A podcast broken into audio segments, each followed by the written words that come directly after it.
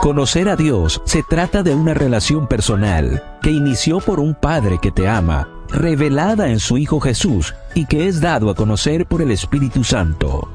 Acompaña todas las mañanas a Isa Vale en la matutina para adolescentes. Quiero conocerte.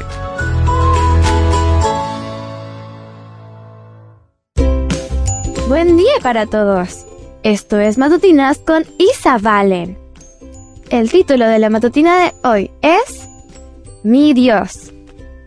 Génesis 28, 20 y 21 nos dice, Allí Jacob hizo esta promesa. Si Dios me acompaña y me cuida en este viaje que estoy haciendo, si me da qué comer y con qué vestirme, y si regreso sano y salvo a la casa de mi padre, entonces el Señor será mi Dios. Comencemos. Estaba oscuro. Era de noche. Jacob estaba solo y asustado. Al día siguiente, después de muchos años, se encontraría con Esaú, el hermano al que había engañado. Quizá Jacob estaba recordando el voto que había hecho en Betel cuando salió de la casa de sus padres hacia Padam Arán. En ese momento, en un sueño, Dios le había prometido muchas bendiciones tierra, hijos, protección. Ahora Jacob tenía una familia, siervos y rebaños.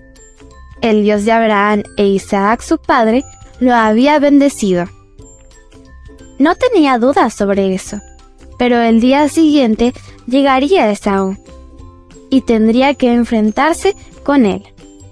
¿Lo protegería Dios?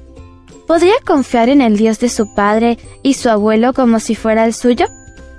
Esa noche, Jacob conoció a Dios personalmente. Ese encuentro cambió su vida para siempre. Salió de allí diferente. Dios incluso le dio un nuevo nombre, Israel. Luego, en la reunión con Esaú, todo salió bien. Dios lo ayudó.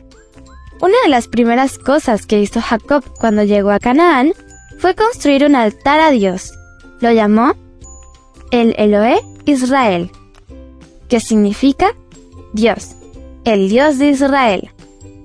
Dios se había convertido en algo más que el Dios de su padre y de su abuelo. Se había convertido en el Dios personal de Jacob. ¿Es también tu Dios? No es suficiente que sea el Dios de tus padres. ¿Son tus padres cristianos y tienen una buena relación con Dios? ¡Qué bien! Pero eso no es suficiente. Debes tener tu propia relación con Él. Debes conocerlo. Debes encontrarlo por ti mismo. Y ese encuentro también cambiará tu vida. Leamos una vez más el versículo. Génesis 28, 20 y 21 nos dice, Allí Jacob hizo esta promesa. Si Dios me acompaña y me cuida en este viaje que estoy haciendo, si me da de qué comer y con qué vestirme, y si regreso sano y salvo a la casa de mi Padre, entonces el Señor será mi Dios. El título de la matutina de hoy fue Mi Dios.